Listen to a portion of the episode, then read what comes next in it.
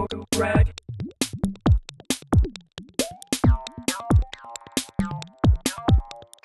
Moto.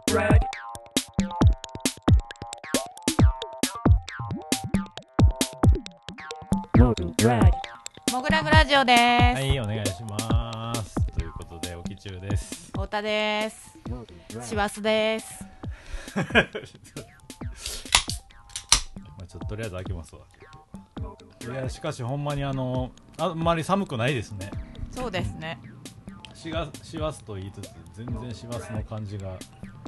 そうなんですよ私が1年の中で一番大好きな月12月はい。なのにもかかわらずなんか12月感がなくてうん。ワクワク感がない まあ、まあ、僕らもいい年ですからね。まあ、そんなにはしゃぐ。あれでもないとも思うんですけど。そういうのよくないと思うよ。年とか。関係ないから。いや、でも、まあ。なんかいつだってワクワクしたいしてたいじゃない。まあ俺にとってはもう今年はもうちょっと上半期がすごすぎたんでもうなんかもうだいぶ前から今年はもうもう終わってるって感じなんです。それかな。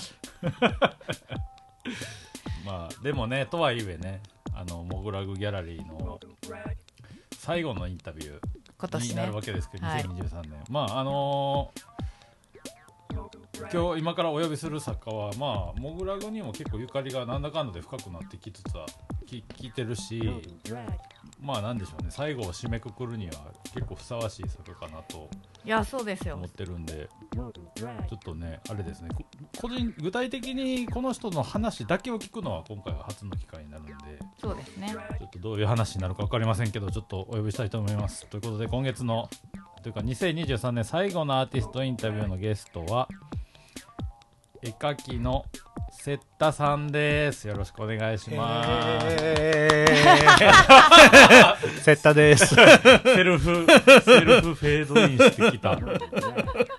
ね、お願いしまよろす。しくお願いしまよろす。しくお願いしますそう、セッタさんがね、今年の最後になったんですけど、まあ、セッタさんは、えっと、モグラグでの、まあ、展示自体でいうと、もう3回目ということで、そうですね。うん、あ、うんそっかモグラグに作品を展示したことそうですするということ自体は最初は、あれですね、ゴアデッキ。そうですね。グループ展うんうんでうんそう。はいで、2度目は、えっと、元気さんとの二人で。二人展2人展を経ての、まあ、モグラグで言えば、まあ、初の個展うん。を今開催していただいてるセットさんに今日はちょっとインタビューをねしたいと思うんですけども。はい。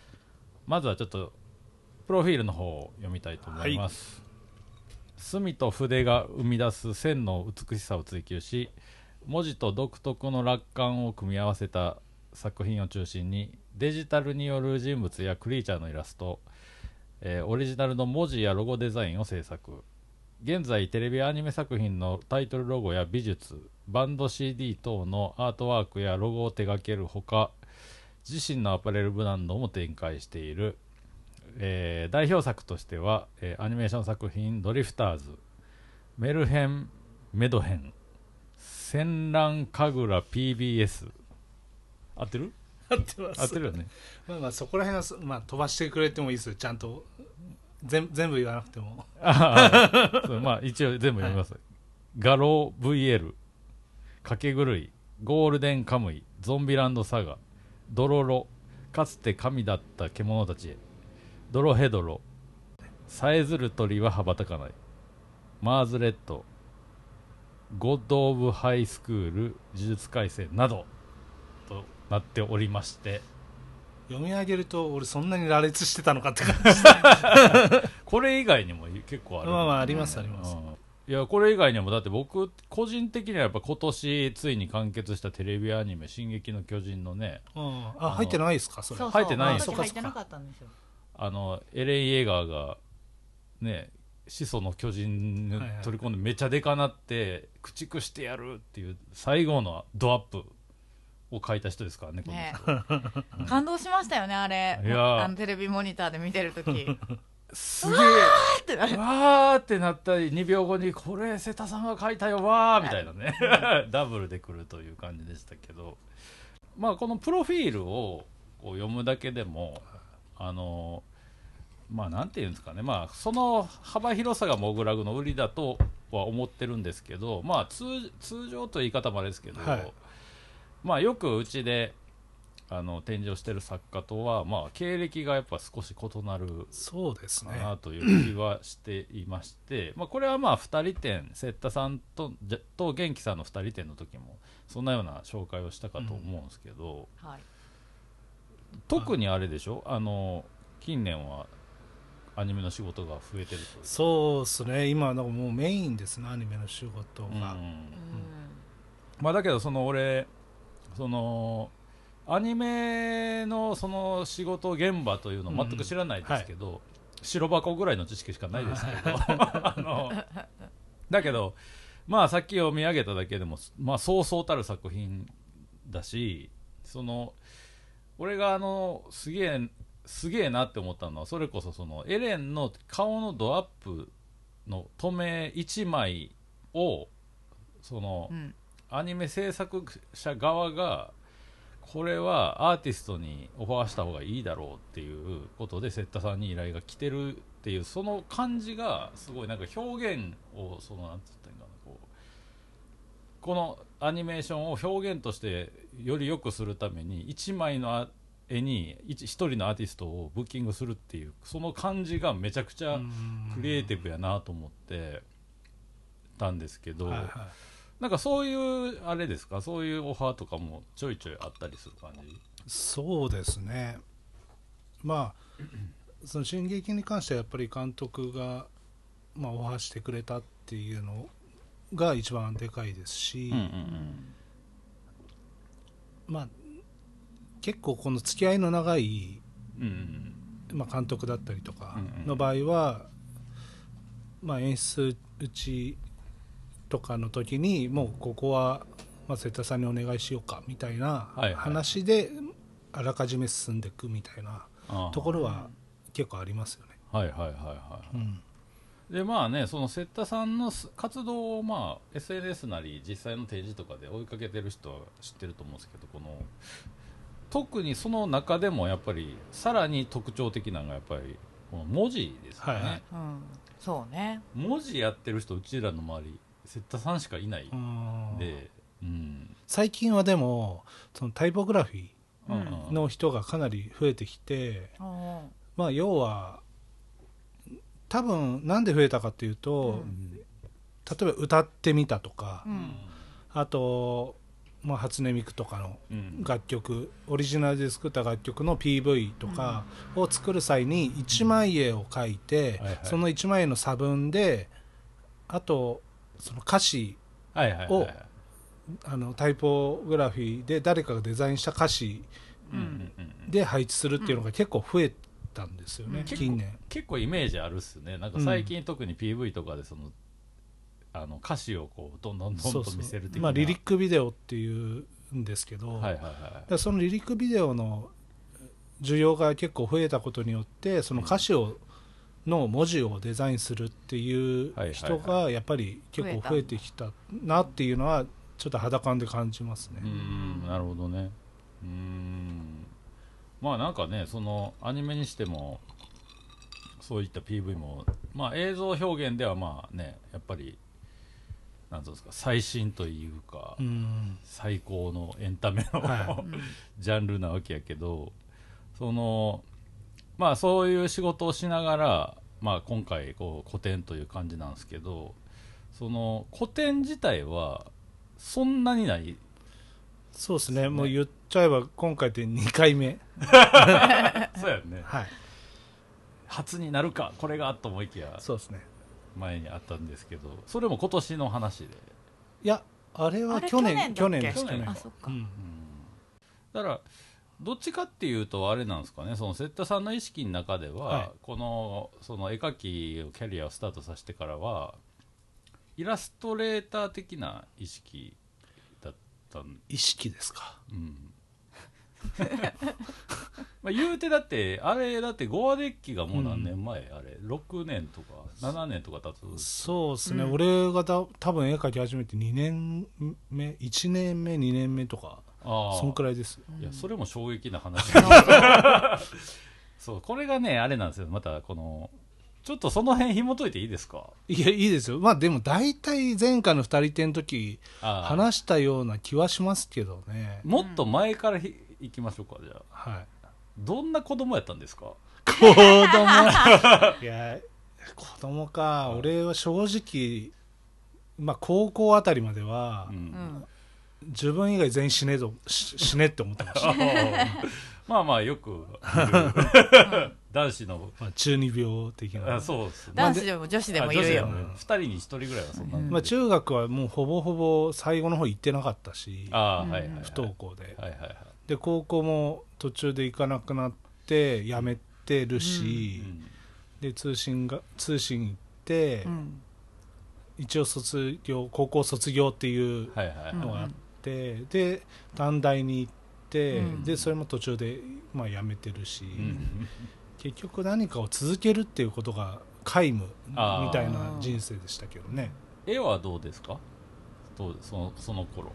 絵描いてたりとかいや絵描いて、まあ、落書きは多分誰もがしてると思うんですよね、うん。はいはい。で思い返せば小学校の頃に俺、漫画が昔から大好きで、うんはいはいはい。なんか漫画クラブうんに入ってた記憶があるんですよ、私も入ってました。俺も入ってた。で漫画を持ってってうん。漫画が読めるみたい読めるな、それで、えー、と当時はあの小学校の子ぷよぷよが好きだったんですね、ううんん。でぷよぷよの4コマ漫画をなんか自分で考えて書いた記憶がある。あでもなんかすげえルーツっぽいなんかぷよぷよってぎ普通の落ち芸やのにキャラがね結構。そうもともとはあのぷよぷよはスピンオフなんですよ、あそうなんや。そう。桃鉄と一緒で、最初は「窓物語」っていうシリーズがあって、うん。そその派生でぷよぷよができてあそれのあの女の子とかはそれのキャラクター。そうです。あそうなんだ。るほどね。そっちの落ち芸の方が有名になったって感じです、えー全然知らんかった。うん。なるほど。それ知らなかうんったね、じゃあ当時はそれの、まあ、キャラの絵を描いて、多分。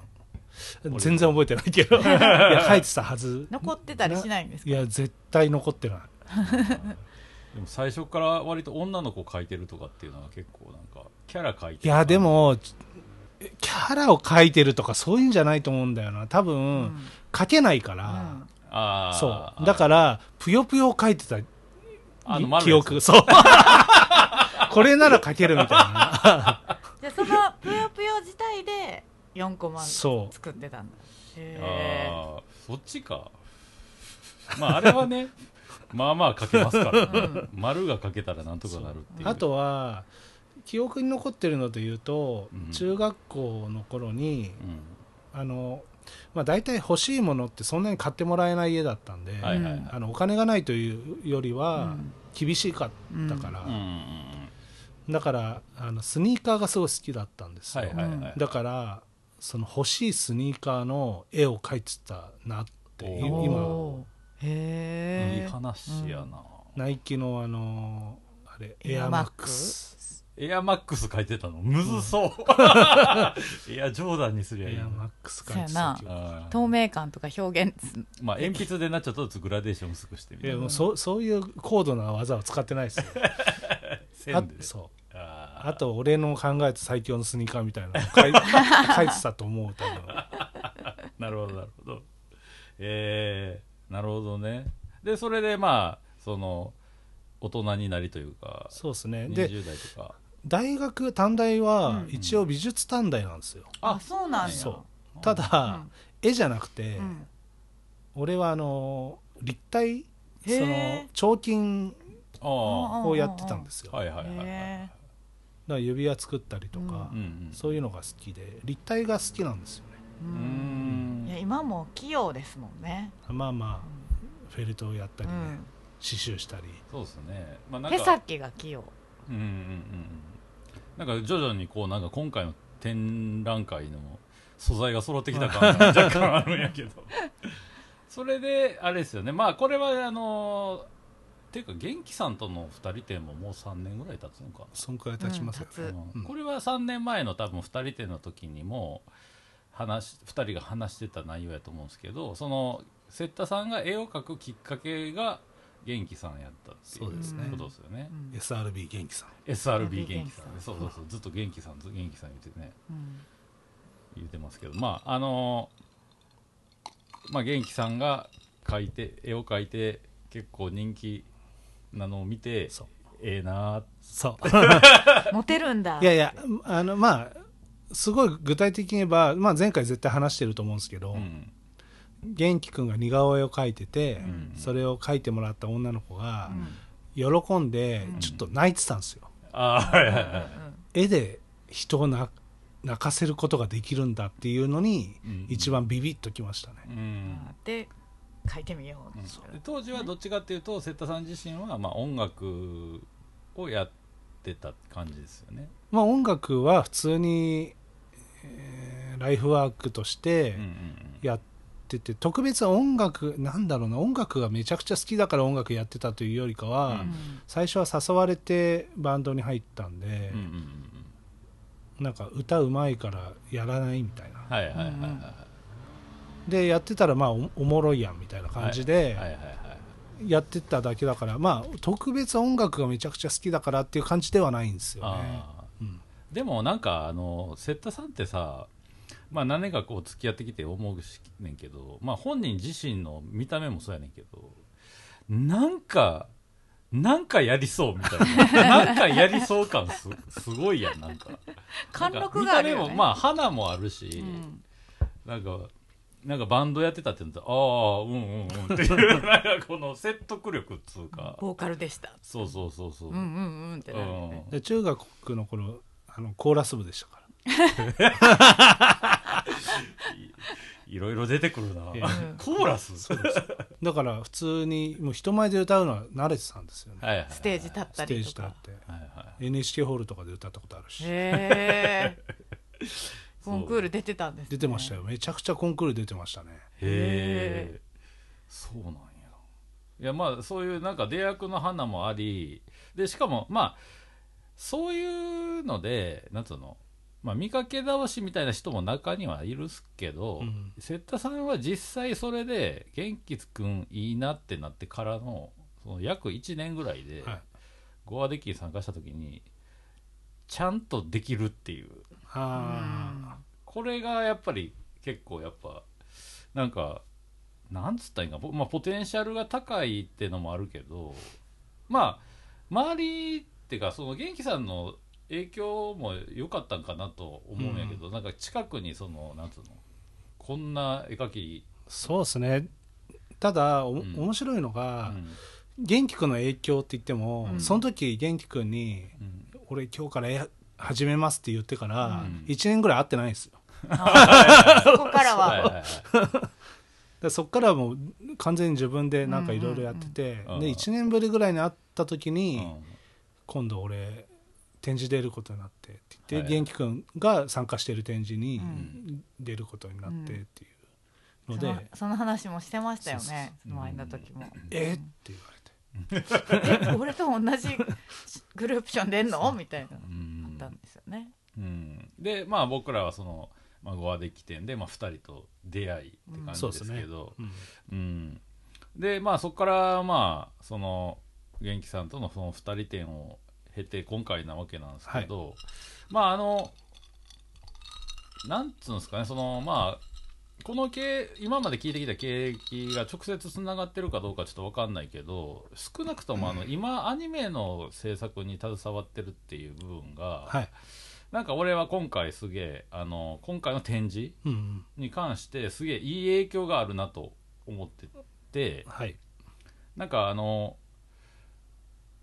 まあ前回の2人展の時も結構そこが俺すげえ好きやったんですけどその2人で2人展にもかかわらず、まあ、仲がお互いいいってのもあると思うんやけど一つのテーマを分け合ったというか2人で一つのテーマを表現した2人展だったはいはい、うんんですよ、前回のがそうですね。ででまあ、2人がまあ共通で好きなゲームのエッセンスがまあ、うんうん。こ前回はヒントやったんやけど今回はそれが古典になった時にどうなるかなと思ったらやっぱりその1個の空間で1つのテーマにその的を絞ってさあの作品が並べられてて、はい。それがなんていうのその一個一個の作品を作るだけじゃなくてそう総合的にどういうふうに見せたいかみたいな部分が、うん。もう超エンターテインメントになってる感じがそのなんつうのそのまあ集団で作るアニメ制作会社にいるのがまあのに近いような感じというか、うん。あの本当に見に来た人は多分1個の作品を見つ見たっていう感想を得つつ個々の作品を楽しめるみたいな内容になってるのがめちゃめちゃレベルが高いと思う。古典として。いろんなバリエーションが楽しめるようになってね。なかなかあのね別にあのえ周り周りの連中を腐すわけじゃないですけどそういう展示までこう自分の表現を持っていく人は絵描きみたいな人でそんなに多くないと思ってて、まあ、僕自身もそうなんですけどほとんどの場合はギリギリまでさ新作をとにかく一生懸命作って、うん。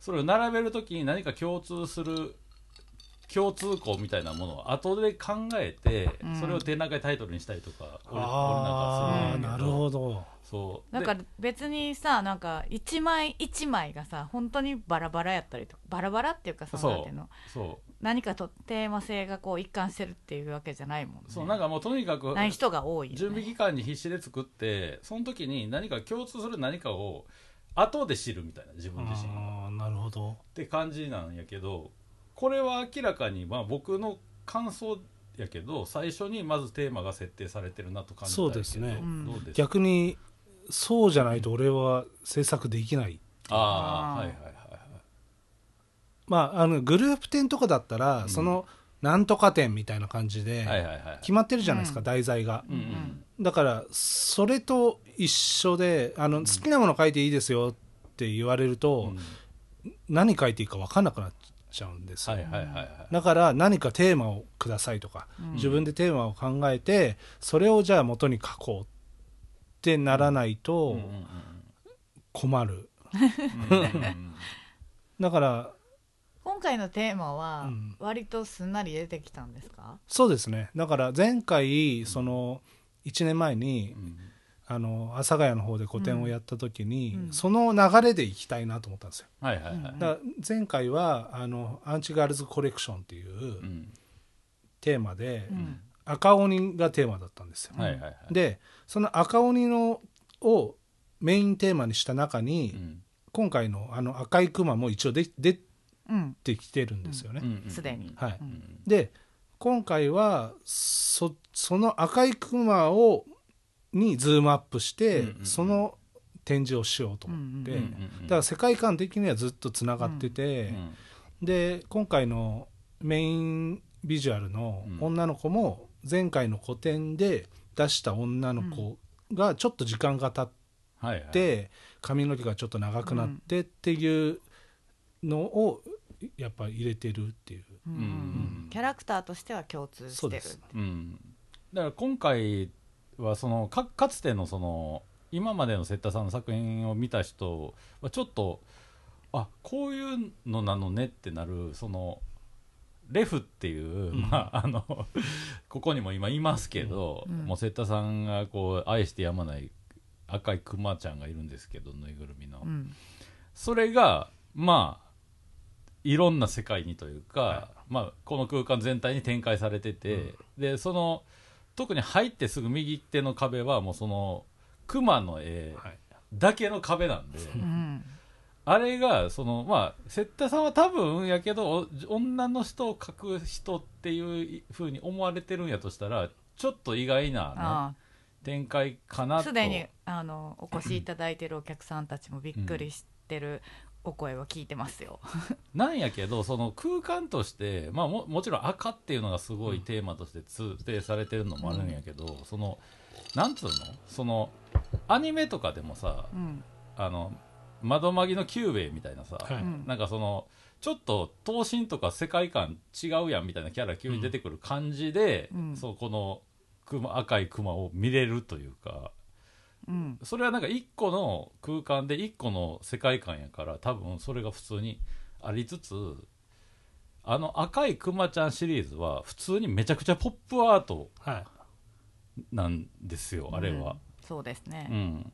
俺なんかすげえあのあの辺見てて思ったのがそのやっぱウォーホルとかさあの辺の人らをすげえ思ったっつうか。ウォーホル アンディ・ウォーホルアンディ・ウォーホルあうん、そんなおっちゃんがいたんやけど、はい。昔、うん。あなんか聞いたことあります。ポップアートといえば、そうあの人らは、まあ、も既存のその資本主義的なテーあのアイコンみたいなのをあえて作品化したんやけどまあ瀬田さんの場合はセルフで自分のキャラをポップアート化したっていうか。そうですね、なんかポップまあポップアートポップな感じで描きたいっていうのはもちろんあって、うん。で例えば俺が普段描くような絵って、うん。やっぱり人をかなり選ぶ絵だと思うんですよ、うん。うん。でそういう絵はそういう絵ですごい好きだし描きたいっていうのはあって、うん。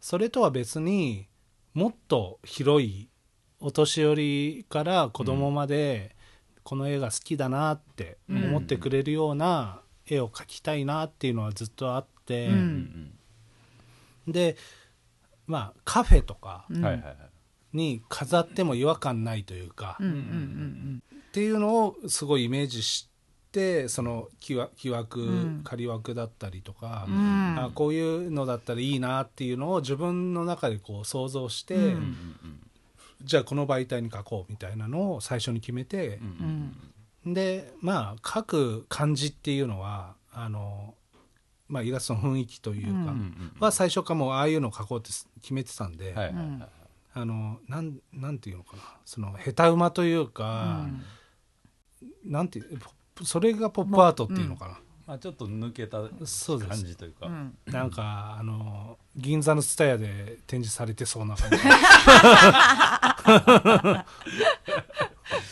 あーあれはポップなんかわかんないけどわかんね、うん。まあまあそそんなような。あれにもいろいろあるからね。うんねそうね、うん。結構俺あの展示にいろんな展示行くじゃないですか、はいはいはい。うん一人ね人でもね元気さんと。よく言ってるよねでまあその中であこういうのいいなとか、うんうんこういうのいいなっていうのをまあ大体覚えてて、うん。でまあ昔からそうなんですけど、うん。この絵いいなと思ったらこういうの描いてみたいっていうのがすごい強強いんですよ、はいはいはい。あの自分が描いたことなくてもやっぱり油絵とか見てうん。この絵いいなと思って油絵描いてみたいし、うんうん。あのそそれこそポップアートでこういうのめっちゃ可愛いって言ったらやっぱりそういうの描いてみたいし、うん。うんで今日あのここに来る前にペン画作家の展示に行ってきたんですけど、ああそうなんですね。ペン画いいなって。やってみたいなって。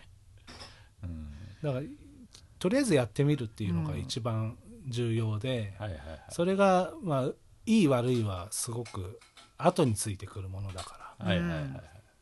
だからそのままあややらないで後悔したくないというか、うん。うんうんやっても後悔は別にしないだろうし。うん全部自分の糧になるから。うん。まあだけどその出来上がった作品を見ると、うん。そのやっぱりそのキャラ普段の絵のようとかのドローイングドローイングというか、まあ、洗顔メインのものとかはあえて和紙に描いてみたりとか、はで奥の作品の隅でバッと割とあのブラシのストロークが分かる絵とかはその金箔を貼ったり、まあ、いろんなテクスチャーを加えて、は作品化作品化っていうかまあそのなんつうんですかねそのい一枚の完成度を上げていくといそうですね。うん。質あ質としての完成度。物のその質を上げてるよね。わかりますわかりうんます、だからやっぱりテクスチャー感ってはいはい、うんすごく大事で、うん。自分の中でうは、ん。あのデジタルだとどうしても再現できないもの、うんうん。それっぽくはね。触れないじゃないですか、デジタルって、うんうん。でも触った時にこうデコボコするうんとかう、ん。なんかこここのこのちょっとなんか焼けてるのか、みたいなのとか、うん。あとね。そう。あとこの、まあ、下の作品で言うとちょっと琥珀うんがこう樹液が固まったようになってるところとかはやっぱりうん。あの実物じゃないですか、うんうんだからそういうところがやっぱりデジタルでは再現できないアナログのすごい素晴らしいところだし、うん。アナログで書くんであればそういうところを大事にしたいっていうのがすごい、してると思う、いやでいてその結構逆説的というかなんかやっぱり俺今回の展示ですげえかあのすげえなって思ったのがその一個のレッドベアバクっていうやっぱりおお話に見えるのは、そのすげえ逆説的なんやけど今ってアニメーションとかがさ割とテクスチャー、まあ、デジタルやけどテクスチャーをなんか、まあ、デジタルで作れるから、はいはい。割と貼ったりとかして、うん。ちょっとまあ視覚的な質感を結構加えようとすることが多い感じもしててだからそれも踏まえてそのテーマの感じさせ方みたいのが、うん超今の日本の超アニメっぽくこの一個の展示空間を感じさせてる感じがしてて、うん。なんかそれってなんかあの一昔前までのそのそれこそポップアートとかやったらあのキャンベルスープ缶とかなんかその、日常にある何かみたいなものを共通言語にしないといけなかったんやけど、うん。今ってなんか感性としてのアニメ的な受け取り方みたいなものにすげえ訴えてるような内容に見えたんだよね、今回の展示のテーマ設定の仕方自体が、うん。お話も感じるし、うん。そのレフの冒険というか、うん。でレフ自体を描くにもいろんなその一枚の絵の和紙の中にもいるし、はい。うん。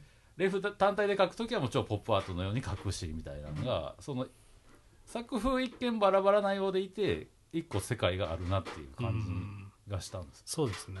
だからその手法としてはたくさんいろんなものを試したいっていうのが一個あって、ででも作風が違うとやっぱ別々のものに見えちゃうじゃないですか、うん。それをこのレフが全部つないでくれてるっていううん。うんうんのが一個あるなっていうのは思ってて、それはそうやね、そう。だしあとスクエア型の作品に関しては、うん。やっぱりその物語性みたいなのをこう実際こう物語として書くっていうよりかは、あの絵本とかう、うんん。そういうのに近いうんなんかその表現法というか一つ一つの表情とかがさ、違ったりとか。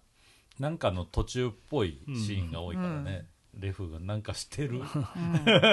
なんかしてるなみたいな感じのね。が多いから。う。ん。最初だからその案としてなんか絵本を作ろうかなと思ったんです。よ、はいはいはいはい。でその絵本の原画を飾るみたいなのを考えたりしてて、うんでもまあちょっといそれだとそれだけによ寄りすぎて、うん。作品点数が多くなってそそれだけだとちょっと違うな自分のやりたいこととっていうのがあったんで、まあ、それはそれでまた今度作ればいいかっていう、感じで。まさにだから本当に今後の発展性というかマルチメディア展開を妄想しちゃうような展示っていうか、あ絵本もできるあしなんかアニメとかもそれこそうん。できそうやしもうねみたいな。すでに動いてるみたいだからうね、ん。そうなんですよ。いやこれはなんかね新鮮ですね。なんか僕としては本当に。うん。ほんまにあるやん世界みたいな。なんならもうプロットそれこそほんまに絵本をさなんか実は1個書いてたけど語ってないかのような、うん、で今回のこの「レッドベアバック」っていうタイトル自体がその最初俺勘違いしてて。あバックっていう名前だ名と思ったんです前と思ってた、ねそう。でもバクはこれはこういいわゆる夢を食べるあのバク、うん。うんそうです。レッドベアバクというなんつうの？種族というか。そう。だから夢を悪夢を食べる赤いクマっていうのが、まあそういうメインイメージというか、うん。その赤いクマたちが人の嫌なものを全部食べてくれるよっていううん。世界観なんですよね。まあ、実際あのねあのまあレッドベアバクのレフレフ君なんですけど、レフちゃんなんかな？レフ君ですね。がそのいっぱいとある人物にこう貼り付いてる絵とかあるけど、うん。あーなんかこの人嫌なことあったのを 今食われ食ってんのかな？とか。癒されてるんかなって。そうそうそうそうそう。なんかそういうふうにやっぱり思うし、でまたこれが完成度がやばいのが。はい。で奥の部屋行ったらあのこの人のセッタさんの自身の服があるわけやけど。それのブランド名がアンチペイン。どんだけ完成度高いのっていう。ね。全部つながってもうてるやんみたいなねそういうの好きよね。そういうの好き。これとこれつながってるって。そう。なんかそう。なんか伏線回収ってわけじゃないやろうけどなんかいいいい展示やなっていうね、うん。感じに思う人が多いんじゃないかなと、ううん。アンチペイン自体がそのもともとそっからこう生まれてるで、レフレフたち自体が。自体が。うん。うんだ前言ったか分かんないですけど、うん。その俺が持病で持ってるうん。群発頭痛っていう、その世界三大痛って言われてるうん。頭痛を、まあ、持病で持ってて、うん。それがまあ痛いんですよ。で1回発症すると1ヶ月最低うん。もう何もできないっていう、うん。うんなんかやばい病気があるんですよね。うんうんそれでいて難病してもされてないし、うん。だからそれに対抗するために生まれたみたいな感じなんですよね。はいはいはいはい、うんうん。だからそのルーツとなるものはやっぱ自身のう内側というか自身がの中から出てきてるっていう感じやんね、そうですね。それであこまで展開できるってすごいよね。うんそうね。まあなんかそそうやな。だからそのそのテーマをまあ知ってた方がきっとねなるほどなみたいなそうですね。うん絵見ててかなんかおもまあ面白くっていうか、あなるほどっていう感じで見ることはできると思いますね。うんうんうんうん。いやこれはね本当にこれだけちょっとぜひし知ってもらって見に来てもらえたらなっていうためのラジオと言ってもいいぐらい。いや俺は本当にあのーその今のポップアート自体は歴史が結構あると思ってるんですけど、はい。美術において。ポップアートのすげえ最新系な感じがしててでちゃんとちゃんとって言い方もあれですけどそのそれにはあの自分のそののっぴきならんものからテーマが絞り出されてるから、うん。そのなんつうんですかねその説得力みたいなやつですそうね。ね、うん。まあその痛みっていうもの自体はその別に群発頭痛じゃなくても、うん。そのいろんな個々にまあ具体的な痛みもありゃその心の痛みもある中で、はい。うん。そのまあある種のそのあなるほどねみたいな、あそのその量食ってくれんのねこのクマちゃんは、みたいな思うとやっぱりその今回の展示のは単なるそのポップアート2よりそのもう一一層レイヤーがありますよっていう感じはするんで、ぜひねなんかまあ最近はねなんか暗いニュースも多いしねそうですね。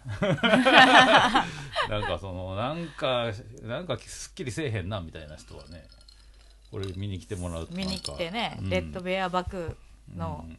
レフ君に癒されてほしいですね。そうね。あのそういう気持ちになってもらえる展示まあ12月にやるにはもそうですね。もう最後の1年の最後のう、うん。こう赤を落とすみたいおな。祓いみたいな感じやいねやほん本当そうっすよ。うんうん。そうそうそう。だから新作のあの和紙に書いたやつは全部後ろに俺のあと特製のこう造語のお祓いみたいなえ魔除けのお札が貼ってあるー、う。ーん。それはもう買った人だけが出るという。そうです。うん。まあ、展示来て言ってくれれば見せますけど いやあの邪魔くさいんでやめてください。そういうのがあると想像してもらってね、見に来てもらいたいなというわけなんですけど。はい。どうですか太田さんは？いやもう私はもう沖さんと一緒でもう最初の搬入の時からうわーってなったから。あそうね。う、ん。でまあなんか今日もお客さんに若干今日じゃなかったかな？なんか言われたけどそのまあ12月クリスマスなんで赤いんですかみたいな。ああ、まあ入りはそんぐらいでいいと思いますけどね、うんうんうん。実際まあそういうふうに見てもなんか季節感はあるし、うん。だからなんかそのじゃあなんでレッドベアバッグにしたんだとか、うん。そういう成り立ちをうん。文字にして事細かく書くと、うん。すごく説教臭くなるじゃいないですか。確かに。うん。だからこのラジオ聞いてほしいしそうですね。まあなんか私たちがこう在あの瀬田さんがいない時在庫してない時とかにうん。話す分ぐらいがちょうど良さそうな温度感ですようんね。で。何も言わなかったら何も伝わらないんで、だからだから何か伝えたい気はしますけど、ただこう説教臭くしたくないっていうのはありますよね。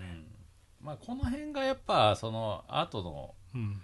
をしかも古典を見に来る面白さかなとは思うんですけ自ど分でいろいろ妄想して、うん。こうこれってこういうことなんじゃないかって思ってもらうのもやっぱりうん。面白さのう。ん一つですからね。うん。まあ、少なくとも何か世界観は絶対に感じるはずなんで、うん。そうやっぱりねこのねい色でねこう一個の空間を占めるっていうのもねもうおしゃれ。俺ができひんやつこれ。こういうのね俺もねちょっともうなんとかやっていかないかんなと思ってるんですけどね。なんてどうでもいい話をしてるんですけど。まああの週末はねあの瀬田さん在労してくれてる時はそのレフ君もうん。ね、レフも一緒に在庫してますんで、うん、オリジナルに会いたい方はねぜひ週末に来ていただけたらなというところではい。そろそろお時間でございますので、はい。最後にあの瀬田さんの方からなんかちょっとメッセージというか喋り足りてないことがあれば。これから来てくれるであろうお客さんに向けても。ああまあそうですね。まあ来て自分がいた時はやっぱりなんか思った疑問とか、うん。これってどういうことなんですかとか、そういうのはもう本当に気軽に聞いてほしいし、うん。なんかもう全部話すし、うんうんなんか何でも聞いてくださいって感じ、そうですね、なんかやっぱりそれぞれのこう作家が在労してる時と在労してない時ってやっぱり楽しみ方が全然違うと思うんで、うんうん。在労してる時は気軽に話しかけてもらってうんう、ん。でその在労してる時の楽しみ方をしてほしいっていうのはありますね。そうですね、うん。まあ、結構丁寧にねほんまにいろいろ説明してくれる人なんで、うんうん。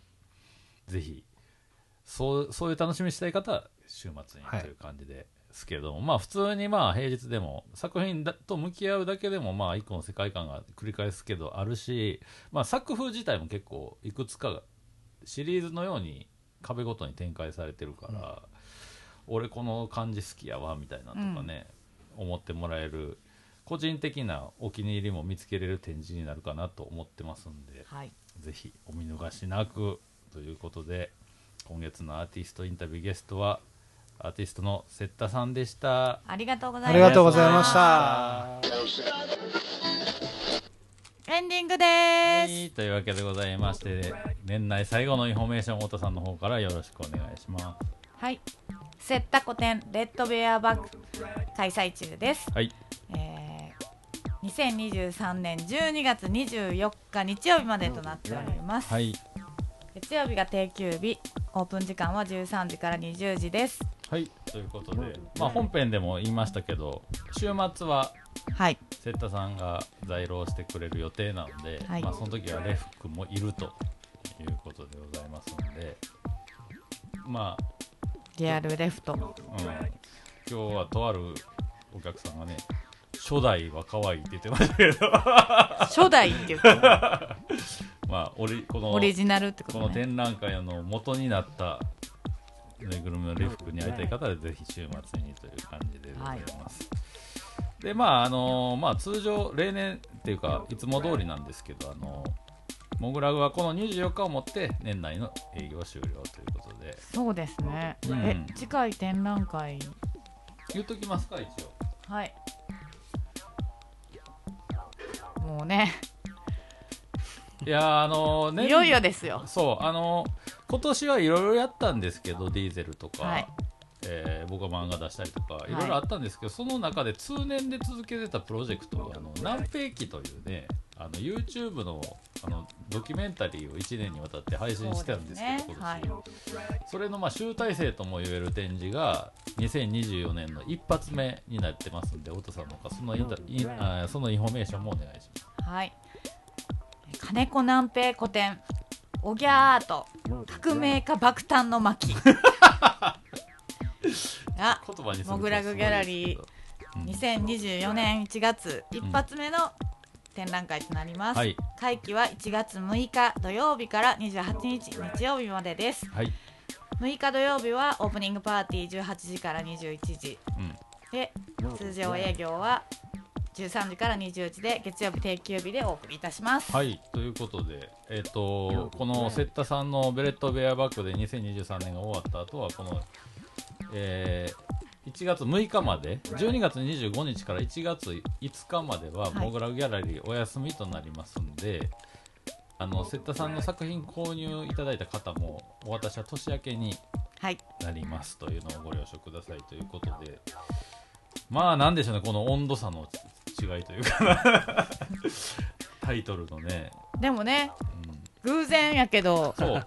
偶然なんですけど先月のメインビジュアル。先月の山ぐるみから3ヶ月連続でメイン DM のメインビジュアルが全員舌を出している。というね。まあねちょっとそういう舐めていきましょうと。いうことですよ。いいのかしらそれ。来年も、うん舐めてかかっていきましょうと我々はねいやメインビジュアルが舌を出してること自体はいいけどあのモグラグのギャラリーのディレクターが舐めていこうっていうのはどうかなって思いますよ。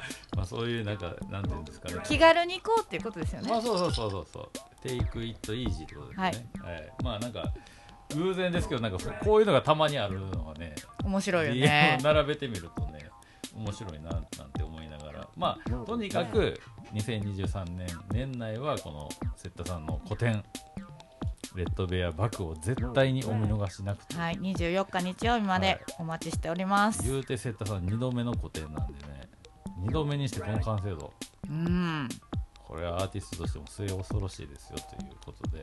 はい。お見逃しなく、はい、今後の展開も含めてお楽しみください。というわけでございまして「モグラグラジオボリューム445でした。